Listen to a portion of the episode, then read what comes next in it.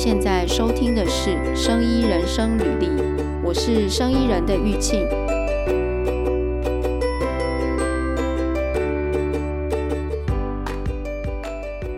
所以好，然后你知道猎头这个工作之后，你就是说，人家怎么会？就是说，你从来没有做过猎头，你怎么会被录取呢？哦，这个我也觉得很奇妙。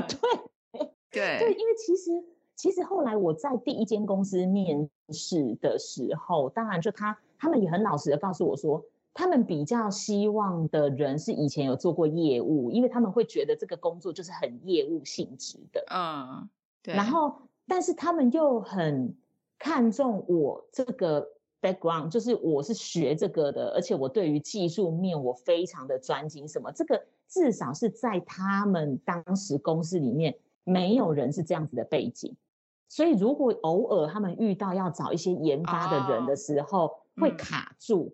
对，因为你没有办法跟他们有同样的一个频率去沟通。我后来真的直接进了这一行操作了，才发现说，其实不同的呃 function、不同 background 的人，他的思考模式真的不一样。对，像研发的人，他可能就会很，因为我在做研发的时候，我都要从呃学理、方法、嗯、研究结果、未来方向，我就一步一步要很清楚嘛。所以他就会在每一个，比如说你在跟他推荐位置的时候，他可能会问的也会特别详细，嗯，包括公司的研发方向、公司的研发产品、他们的技术、他们的什么什么。可是这个对于一个不是学这个人来讲，太难了。所以，呃，你就因为你的这个实验室的这些技术你很熟，然后有这样的资历，所以你就被录取了。我觉得啦，哦、你，你觉得要不然其实要不然其实我想不出来，他们对啊，我没有、嗯，我完全没有业务经验呢。要不然可能就是、嗯、他们当时有问了我一个问题，嗯，就就是他们呃、嗯，让我印象中，因为他们有很多关，就很多个人来跟我聊。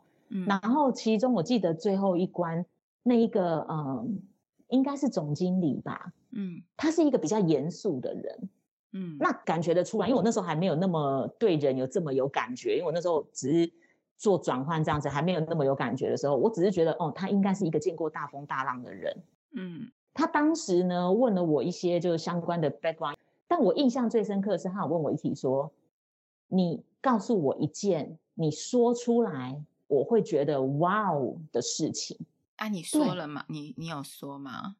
你知道我当时想了很久，嗯、但是从你刚刚听我的一路的那个职涯发展，然后到你觉得我的职涯上面有任何值得哇哦的吗？有吗？对不对？他有说要讲职涯上面的事情吗？不能讲生活上的事就算说是生活上好了，哦，我就。就很平凡的一般人啊，我也没有拿到什么十大杰出青年或者是什么，对，我没有 哇哦的东西。哇哦，所以以后我们要准备一个哇哦的东西去面 试。对对，所以我当下我也不晓得我哪来的勇气，我就直接跟他讲说，其实据我对你的观察，你很你就是大风大浪都见过了，除非我现在告诉你，嗯，我。我有上过月球，要不然你不会哇哦，哇哦，你你讲这个就很聪明 哎，然后他他就他就眼睛睁大，然后就问我说：“所以你上过月球？”我说：“当然没有。”就这，但是你讲这个应该就信服他了吧？为什么？我觉得第一个，这个见过大风大浪的人会觉得他知道你没有答案，所以你用了另外一个方式。来回应他这个问题，然后某种程度，他也被赞赏，他也被肯定了。就是说，他如果是真的见过大风大浪的人，他你你讲什么事情他都不会哇。对啊，对啊，所以你讲这个，我觉得你反应蛮快的耶。但是他的这个反应，嗯，所以他后来也就因为这样，他录用你了吗？有有啊，所以后来我就直接进了那个公司。哎、欸，我跟你讲，刚刚这个部分哦，非常神奇。我以后可以分享我遇到类似这样子的。我曾经去面试过，然后被那个叫做那种什么机智问答吗？还是什么？有一种题目就是常会问人家一些奇怪的题目，嗯、然后叫你用一些东西来问答，但那些题目都跟你的专业什么都没有关系的。然后，可是哎、欸，我觉得机智问答这个也很酷哎、欸。我觉得我我还蛮期待你分享这一块，因为我好像没有被，就除了刚刚这个以外，我好像没有被问过太多机智问答。好，大家如果想听机智问答的话，给我们留言。真的，我在遇我在国外遇过非常多机智问答，所以大家如果 要去面试，如果你在国外面试，你人家当你机智问答的时候，你应该呃也不能说应该怎么答，但是我遇过不同的人。他会，他对你的回答会有不同期待。这个，如果大家想听的话，在下面给我们留言，这样好。然后我们回到哈利特这边，对，哈利特就进入了这个呃猎头的这个产业嘛。那你哦，你那时候都没有做过这个工作，嗯、你可以帮我们形容一下你们猎头一天都在干嘛吗？我我我也没有做过猎头，我也不知道在干嘛。就说你有哪一些工作要做？所以我，我我先讲我一开始的时候做什么好了。嗯，一开始的时候，就是他会给你的一个呃标准，就是你的工作效、工作绩效考核标准好了。他可能就是每一周你要打多少通电话，嗯，你要送出多少份履历，送给谁？客户。Oh, OK OK，也要客户有想要你才能给啊。好，因为我呃应该要这样讲，呃，我当时我现在这样讲的，你会觉得说，嗯。那哪来的客户啊？如果客户没有要求嘞？啊，对啊，你能给谁？对不对？对对。因为我我一开始加入的公司，其实它算名气，在业界的名气是大的哦，而且它就是呃，已经在台湾也也耕耘了还蛮久的一段时间，基本上客户是都听过他们的，所以他们的案子很多哦，对，他们的案子很多，所以他们为什么敢设定这样子？就当然，我现在讲的不是说适用在每一家。的那个猎头的人都这样做事，嗯、我后来就会发现，因为我中间有做一些转换嘛，我就会发现每一家做事的一个呃原则跟标准其实不太一样。嗯，那我先讲我一开始的，因为他们案子很多嘛，嗯，所以他们现在需要的就是人手来做而已啊，嗯、所以他就会需要，他就会制定你呃要打多少通电话，你要取得多少份履历要送出去这样子，然后你要跟几个几个人选就是呃呃碰面，嗯。然后做笔记呀、啊、什么的，嗯，然后他可能那个时候针对你的那个跟人选碰面的做笔记，也有规定一些内容上的一个调整哦，就是他可能希望你在这一次的一个呃跟人选碰面里面，你一定要取得一些相关的资料，比方说他们部门的资讯，最好是把同事的名字都告诉你之类的，哦 okay、这样子。我知道，嗯，就是就是我要能够有更多的 contact。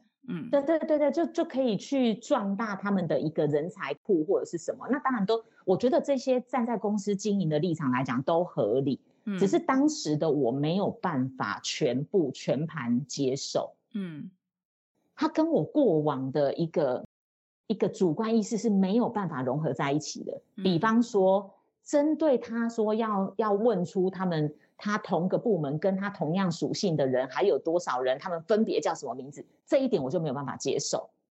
嗯、我我的我当时的想法会觉得，我今天的目的就是他啊，嗯、我应该是要了解，我干嘛去挖其他的东西，对不对？对对，哦嗯、而且我就会觉得应该要多花一点时间来聊他吧。我怎么会去就硬硬要挖他部门？然后我最后对他可能也不是太了解。然后他对于我来讲，不过就是众多名字的其中一个，这个我过不去啊。嗯，我懂。OK，那所以你就开始做老板叫你做的这些事情，就打电话，然后把履历给客户，然后还要做什么？主要来讲，我刚刚讲的这一些就已经是一般猎头的日常了。嗯，你应该会觉得我好像少了一个，就是。我为什么不用跟客户联络？嗯，因为你说那个公司它很大嘛，所以他们客户很多。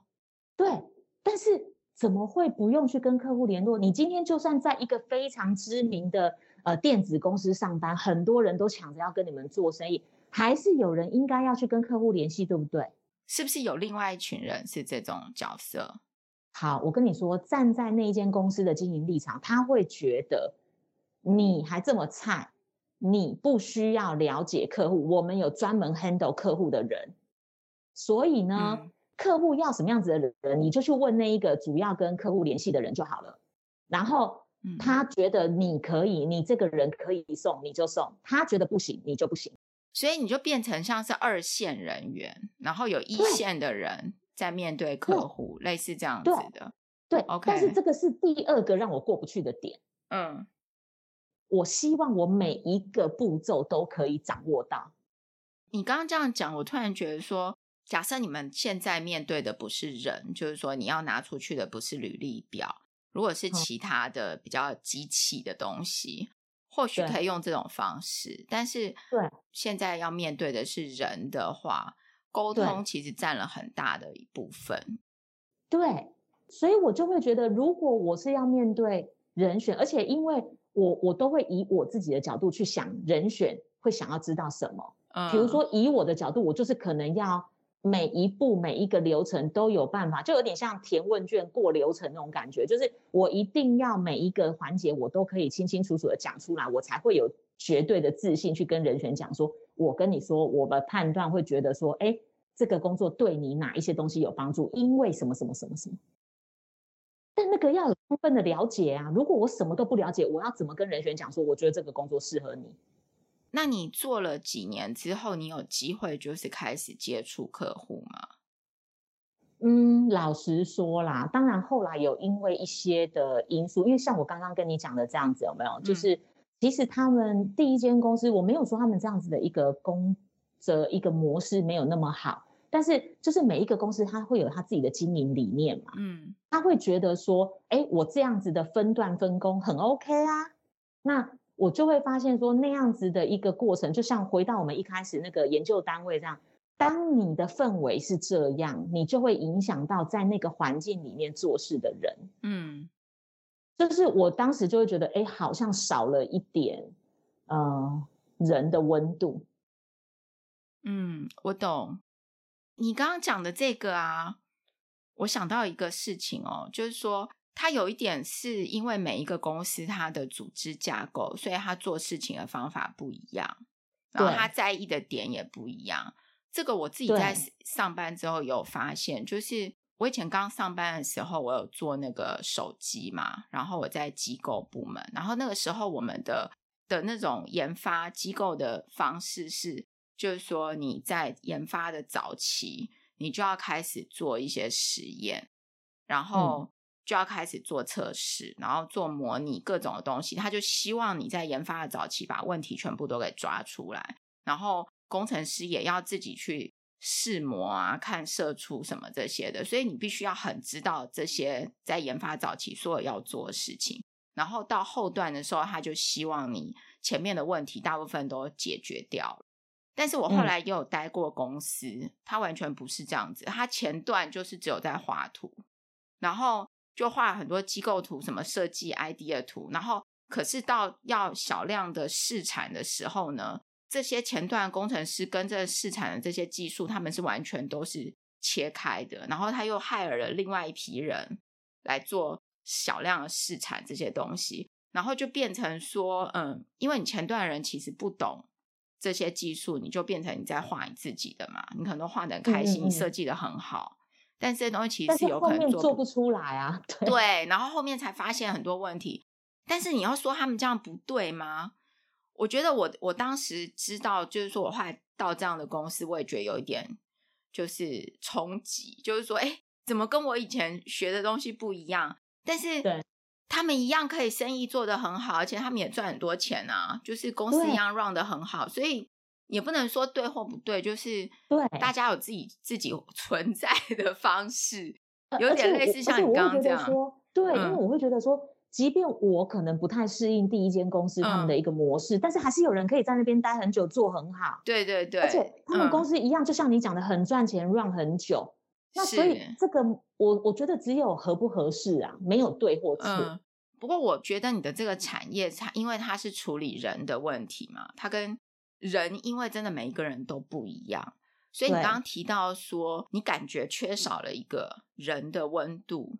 对，我举例一下，然后你看像这样是不是？就是说，当然我也没有做过猎头的产业，但是我常常会就是收到，就我以前也常接到这个呃猎头公司打给我电话，然后嗯、呃，当然就是他一定会有一些目的嘛，例如说，呃，他想要问我知道我在干嘛什么，而且我觉得他们都很厉害，他们到底是哪里知道我们的电话？然后他会就问一些，就是说，哎，我现在有这个职缺啊，然后你有没有要换工作啊？然后你要不要来？那以我的角色，我当然会想知道说，哎，那你这个职缺要做什么？就里面的这个 job description 是什么啊？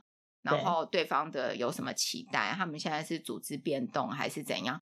我会蛮想知道一整个故事。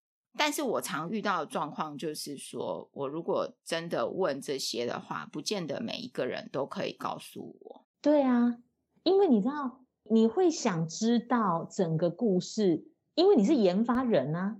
我会想知道说，对方到底是现在想要这个职缺，那他期待是什么吗？对。那我去了，我要做什么？那他们为什么要有这个换这个？就是为什么要找这样的一个人？对，为什么要找这个位置的人？对不对？那这个位置的人，那他前面的前面是有没有人新开的吗？对对对，前面的人要走了，那前面的人要走是为了什么？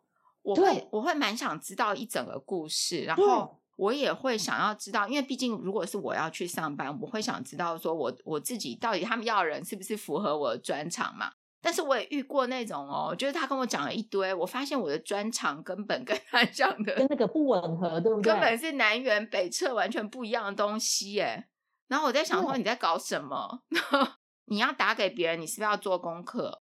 没有，我跟你说，很多人不做功课，因为为什么呢？我觉得这个当然一部分也不能说完全怪别人，不能说都是累的错啦。但是我会觉得他会造成他们没有时间做功课，是比如说。我今天案子就很多嘛，但我每一个都可能来自不同的，这一个可能是医材的，那个可能是电子的，那或者是什么，就随便，就是你可能分类不一样，我同时间来的可能三个五个工作，没有一个性质是一样的。那你觉得他这个情况下，再加上我每周都有一定的那种打电话数量什么什么的，种种压力加了几加进来以后。他有没有办法去消化每一个位置应该要具备的 background 的知识？很少，这个就已经很压缩了。再来，他自己本身以前学什么的，他在这一块有没有办法很快上手、很快懂？这个又是另外一个限制他的能力。哦，就是说，他可能即便他的客户有提出有清楚的 job description，但是因为他之前的 background，他可能这些东西对他来讲很陌生，他就听不懂，他就记不下来啊。Oh, OK OK，对，所以他可能就没办法回答我的问题。对，然后当然也不乏有一种就是瞎打，他就是觉得说我就是瞎打碰碰运气。那一方面，反正就算打了这个人不合适，至少我的 record 上面也是有一通跟人选通话的记录啊。这样就变得有一点交差耶。对。我想到我之前有接过电话，他问我现在在干嘛，然后问我说：“呃，我在什么公司？”他一直想要知道这些，那我就问他说：“我就反问说，我说我现在没有在找工作，你是有工作机会要介绍给我吗？还是怎么样？”我说我没有主动在找工作，所以呃，你会打这通电话是你有，你总是有个目的嘛，嗯。我就说，你有职缺要介绍给我吗？他说我没有。我说，那你打这个电话是想要做什么呢？他就回答我说他想要客户关怀，可是我根本不认识他，我也不是他的客户啊。然后后来我也不知道跟他讲什么，对啊，就搞得很尴尬了。我觉得那可能就是要交差，因为他们有压力，对，对不对？对。你搞不好在某一间公司的那个呃人才资料库里面有被注记说这个人很好，很好聊，所以如果说他今天可能就差个几个扣的话，我就专找这种人，然后来聊天。这样听起来哦，我这样听起来，然后还有我自己的经验，然后我听你这样讲，我觉得因为你们处理的是人，就是说你要交出去的也是人，然后你要找的你的客户也是人。所以，对温度这件事情，就沟通上面是不是有温度这件事情非常的重要嘛？对不对？有有一点这样子的感觉。所以你之前那个公司，嗯，它是用不同的方式在经营。那对，所以你会期待一个比较有温度的环境。所以我那个时候，呃，有有之前认识的前辈，然后他就问我说：“那你要不要过来我们这边？”我那个时候是在心里面跟自己讲，我就说，如果到下一家，嗯，他们还是用这种我个人觉得比较没有温度的方式在经营这个行业的话，嗯，我就不要做了，我就再也不要做这一行，因为我不想要因为一个工作而失去我自己。嗯，所以你蛮蛮有坚持的，我觉得你在每一个坚持，你在每一个转职的那个过程里面。你都有一个激发你转职的原因，然后你会很坚持你的这个原因，对不对？对，这样听起来这样 OK。所以好，所以你就这个前辈就给了你这样的一个机会，所以你就换到了这个新的公司。对，是现在的这个公司吗？呃，也不是，他是我呃前前一家公司。哦，OK，那那有有好一点吗？可以这样讲。哦当时应该是温度上升吗？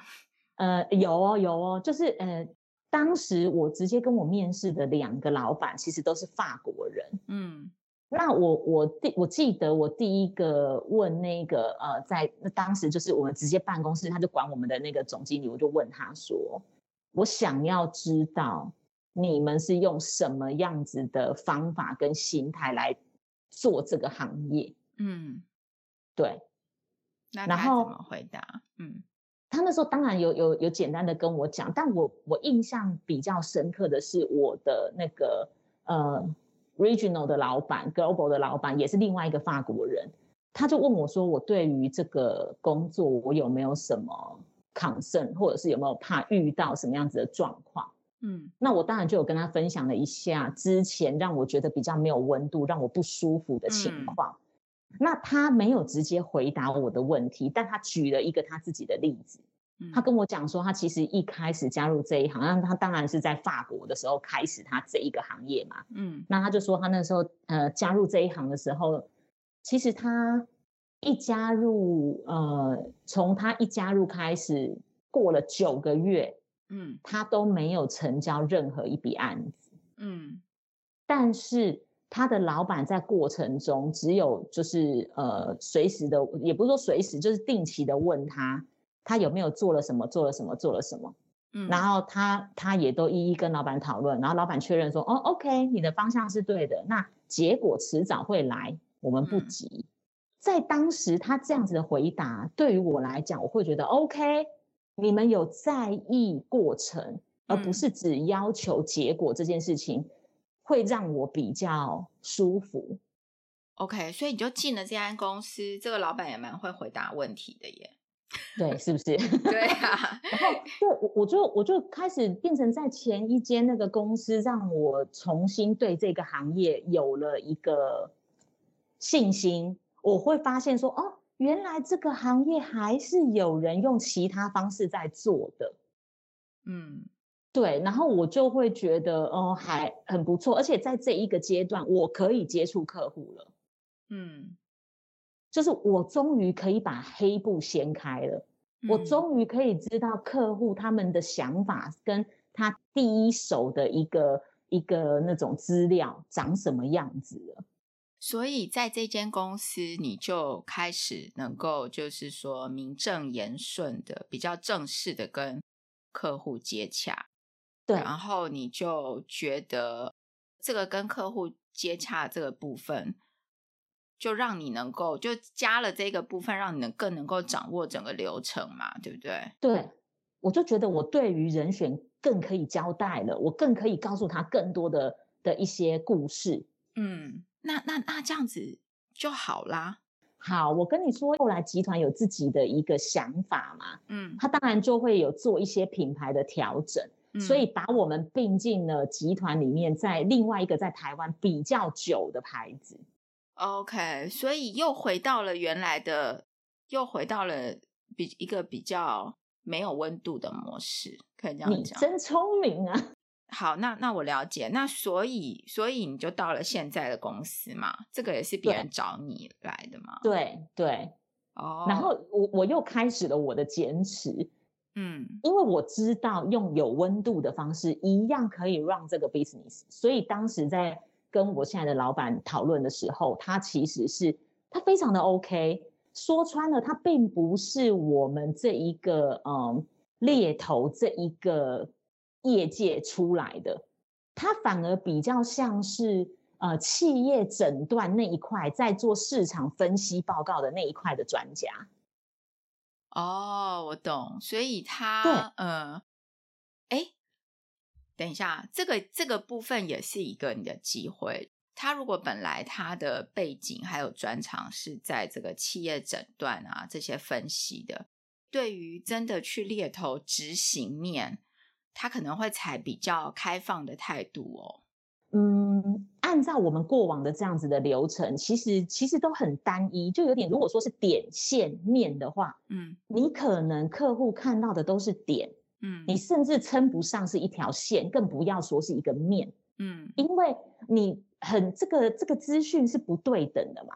就我、嗯、我今天我假设我今天联络了十个人，嗯，第一他合不合适，他要不要推荐到你那边是我决定的，嗯，对不对？那我这边的决定的话，我就有我自己的考量啦，我可能有我自己专业的判断，嗯、加上我私心的判断，我可能专业的判断当然就是，哎，他一定要符合你的你的一些那个专长的要求嘛。那我私心的判断会是什么？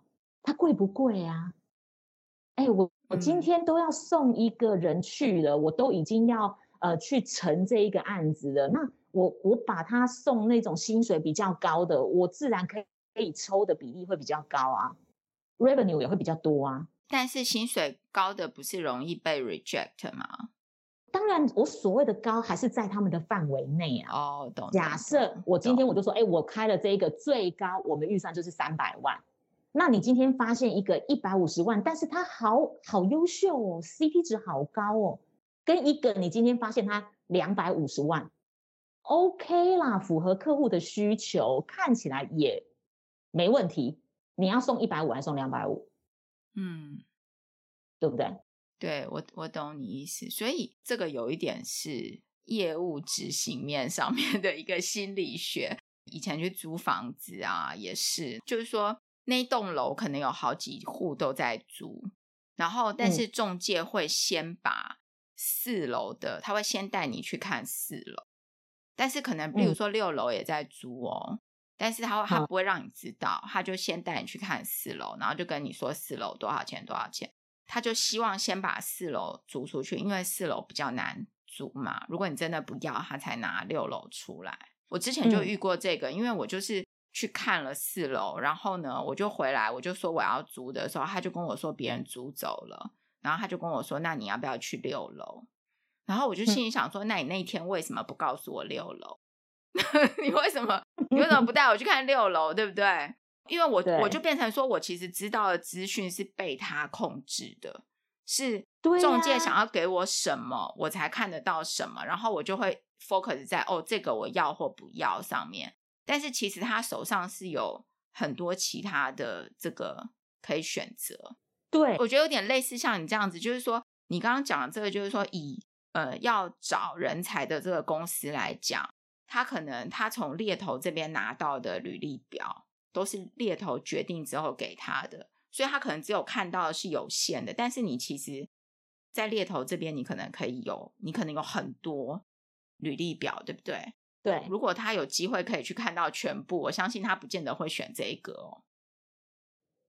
嗯，没错啊。所以当时我老板他还蛮强调的一点，就是他自己一直都是在做这一些分析呀、啊，一些报告，嗯、只是说他们过去的分析可能。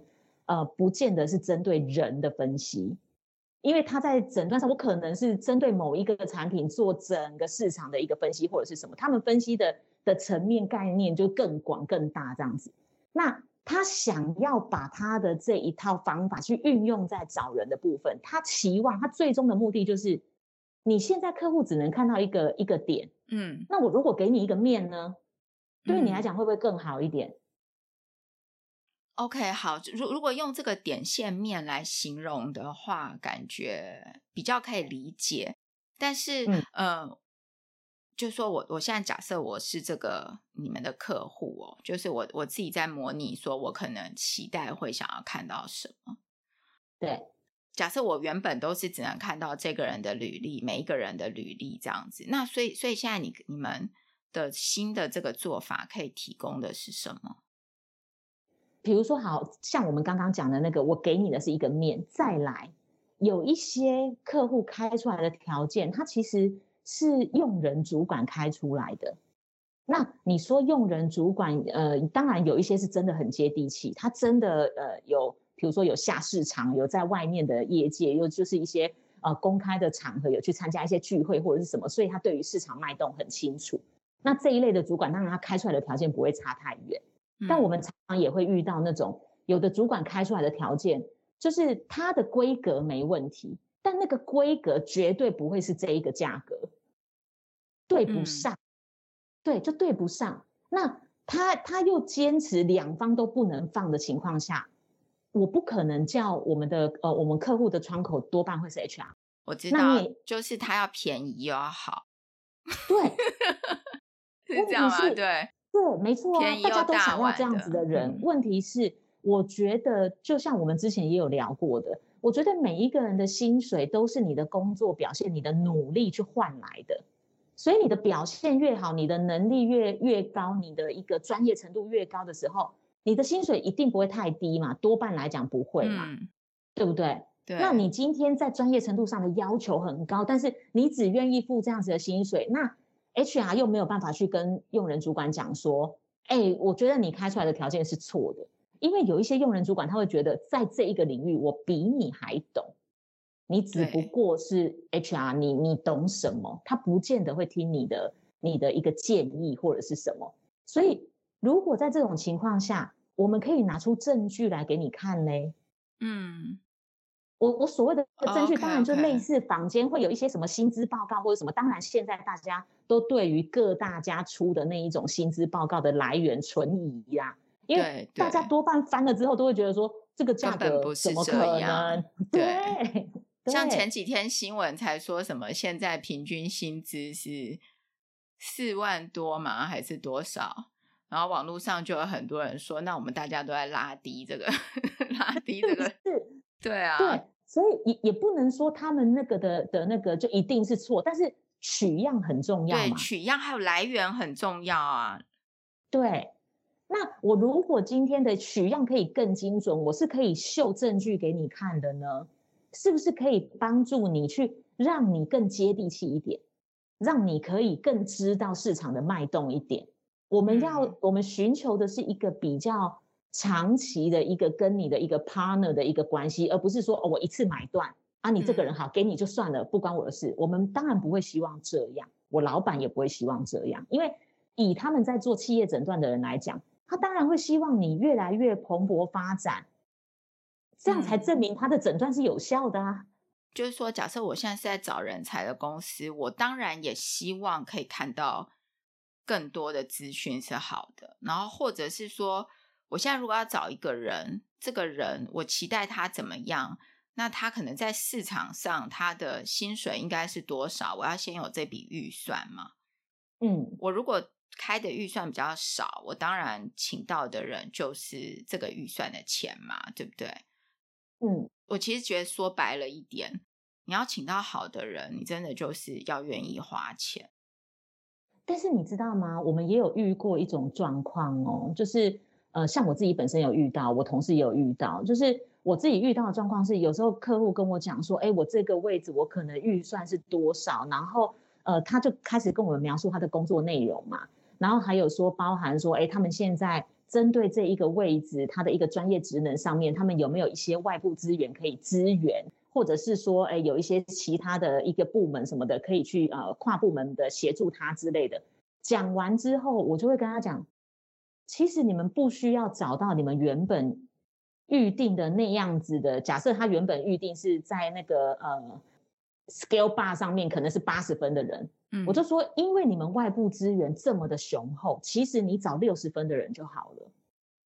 OK，所以你可以帮他，就是说你从跟他的沟通里面去跟他一起讨论，然后调整他对这个人才的需求。的内容对不对？对。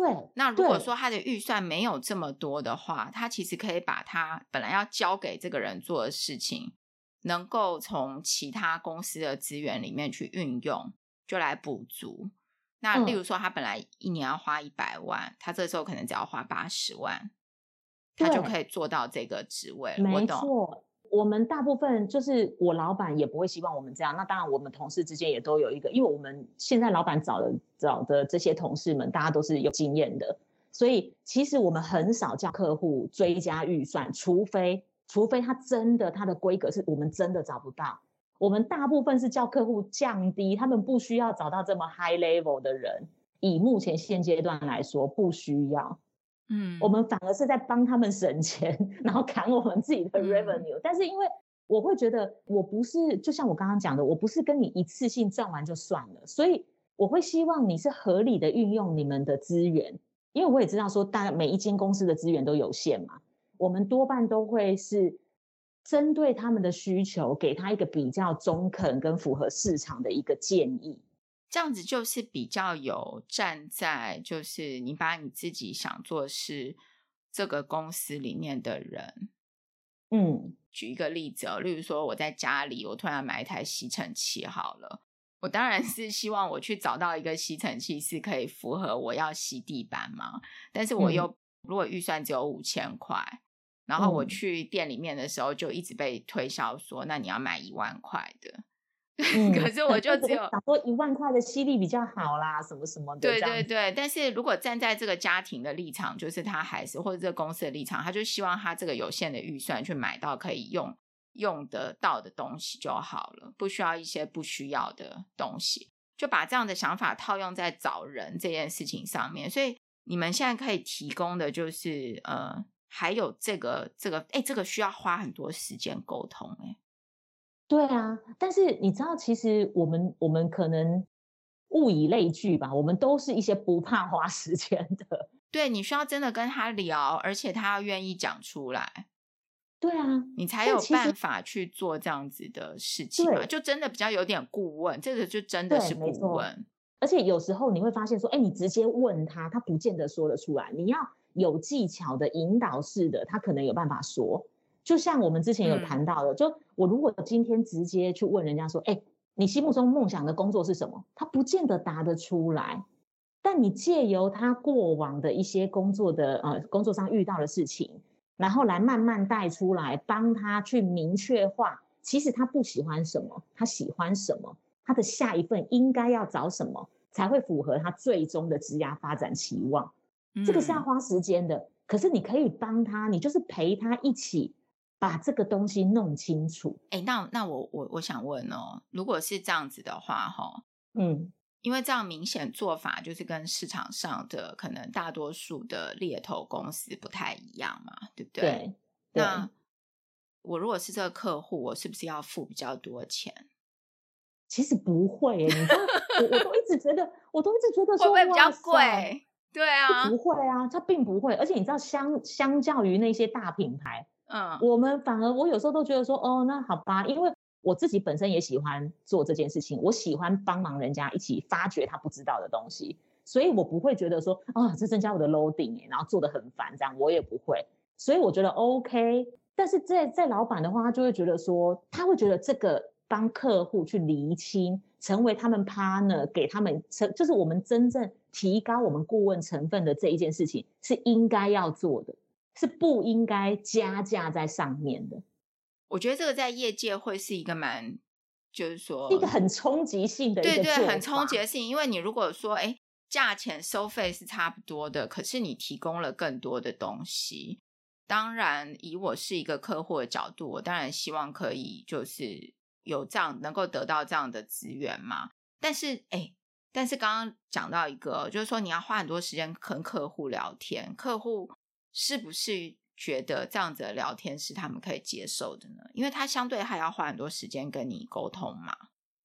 好，我举一个例子，我同事最近遇到的，嗯，他其实是大概在呃一个月前，嗯，然后经由呃其他的那个 network 的介绍，然后去认识了现在这个客户，嗯，然后当时这个客户也非常的阿莎力，就直接一通电话来就说，哎。帮我找一个什么样子的人，嗯，但是我同事那时候就说，哎，等一下，等一下，我需要先了解你们公司的一些呃，比如说故事啊，然后这个位置上面的一些呃前因后果什么的。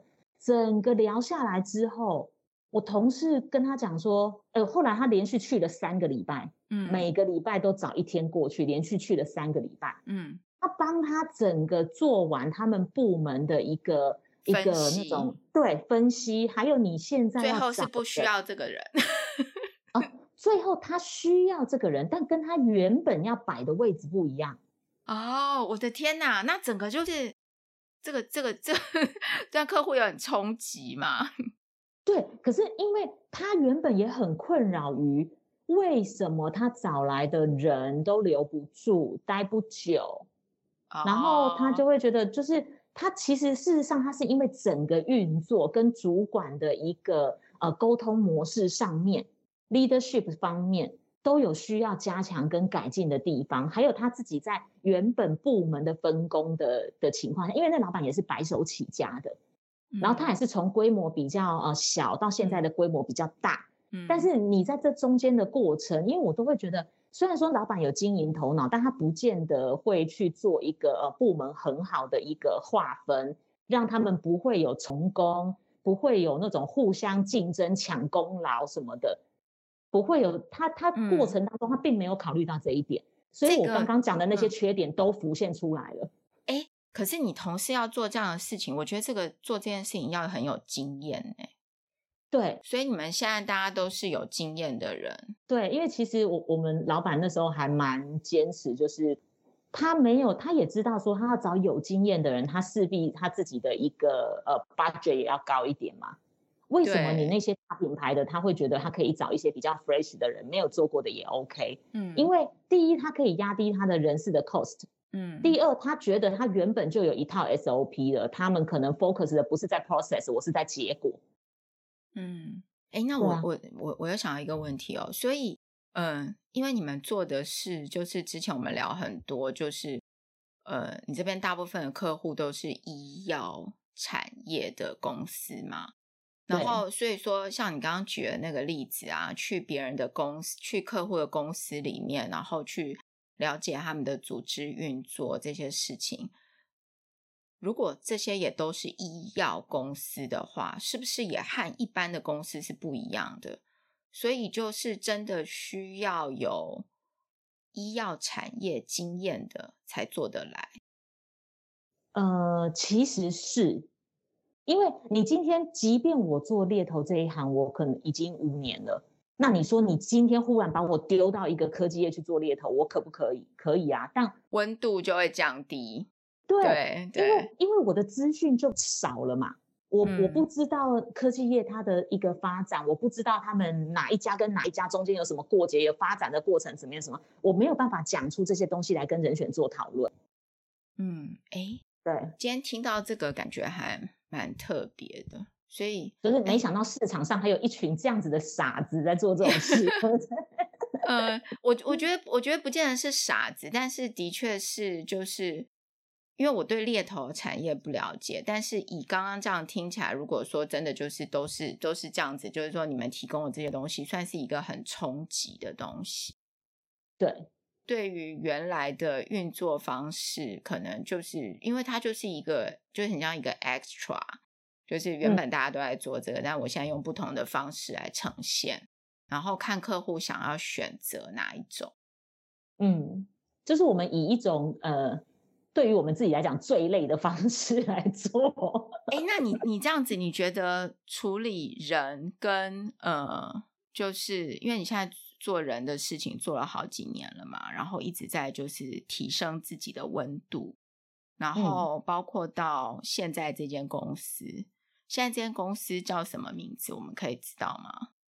哦，可以啊。我们我们公司的名字其实有点饶舌。我们的英文名字是 Regnalos Brook。My God，怎么念？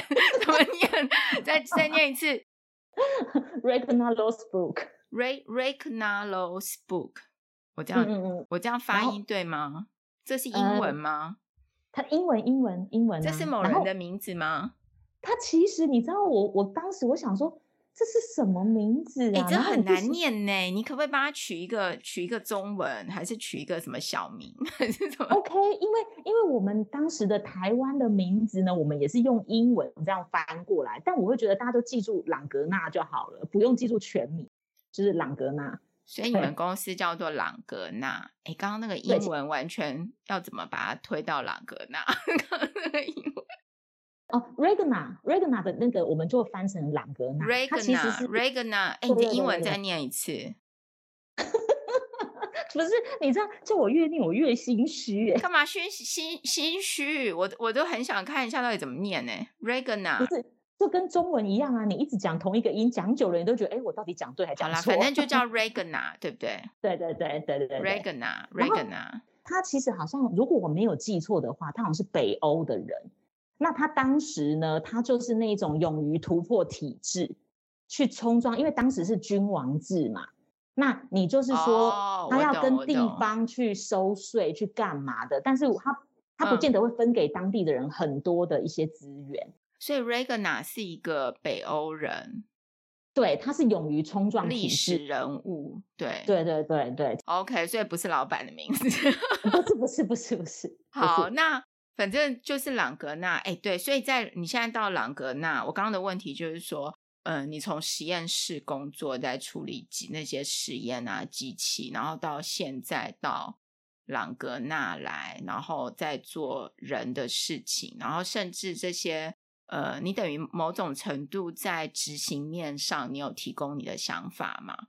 你希望它是有温度的，嗯、然后老板也认同你这样子的想法。那对这样子比较之下，当然这样听起来好像你在实验室的资历是比较久的，但是嗯，这样子比较之下，你觉得处理人的事情跟实验室的事情哪一个比较难？人。人的 事情，嗯，人的事情比较难，嗯，对呀、啊，因为我我会觉得它难就难在我的坚持，让我会去尊重每一个人他的一个想法，嗯、我也鼓励他去发掘他的想法，嗯，其实我们现在选的是一个最最为难自己的方式去做这件事情，嗯，我我也可以选择一个比较简单的方式，就是我说服你。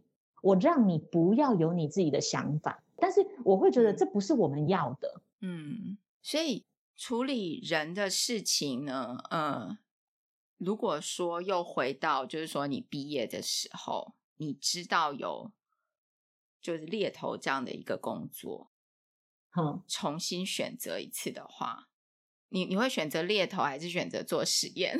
这样会不会有点难？好，应该是说。我还是会选择先去累积我的技术。当然，以现在的职涯发展，我当然会看起来会觉得说，哦，我好像在呃研究单位待太久了。嗯，但其实某种程度，我也挺感谢那一段时间。如果没有那段时间的一些技术累积，老实说，我没有这样后面的这一些因缘巧合，可以让我转出来。对，而且你现在就变成说，因为你现在其实还是用到。蛮多技术上的知识嘛，你在了解这些人才跟他对话，你必须要知道他是不是真的懂，然后你也要知道说客户需要的人的样子大概是什么样子。如果你没有自己去体验过那样子的工作，可能也或者是你去了解他的技术，你可能也很很难，就是说能够这么快的找到合适的人嘛。对。而且我会觉得，如果我今天是呃社会新鲜人就，就就加入现在这个呃猎头的顾问的话，嗯，老实说，我真的会觉得还蛮对不起人选，就是我自己的在工作上面都没有太多的历练，我要怎么给你你的职涯发展建议？哦，对，我我的我的感觉会是这样，嗯，就是说你很多一些知识，我可能可以靠努力就补来了，嗯，但是。你有一些人生的历练，你真的是要经历过，你才有办法去提供建议给人家。对，所以每一个每一个经历其实都还是有用的啦，都是有用的啊。对啊，虽然说我这样看，我也会觉得有时候，甚至当时那些不看好我的的朋友们，嗯、现在回过头来就说啊，你真的是转对了，什么什么的。他说，哎呦，那你就太浪费啦，早知道你应该就早一点去做这个。但我反而。会觉得我很感谢过去那一段时间，而且我很感谢过去在每个阶段努力的自己，嗯，因为你把每一个阶段的东西都有累积下来，都有累积到下一个阶段。哎，我觉得哈利特故事真的很励志，然后你知道我们这样讲你的故事 讲多久吗？能讲多久？我们讲了一百多分钟，哎，这么夸张？对，但是这个这个 这个会在呃，就是以后未来老了之后拿出来听。如果你喜欢我们的内容，或者想听我们聊什么样的内容，欢迎在声医人生履历的网站，podcast dot biomaker dot com 或者 first story Mixerbox 和 apple podcast 都可以留。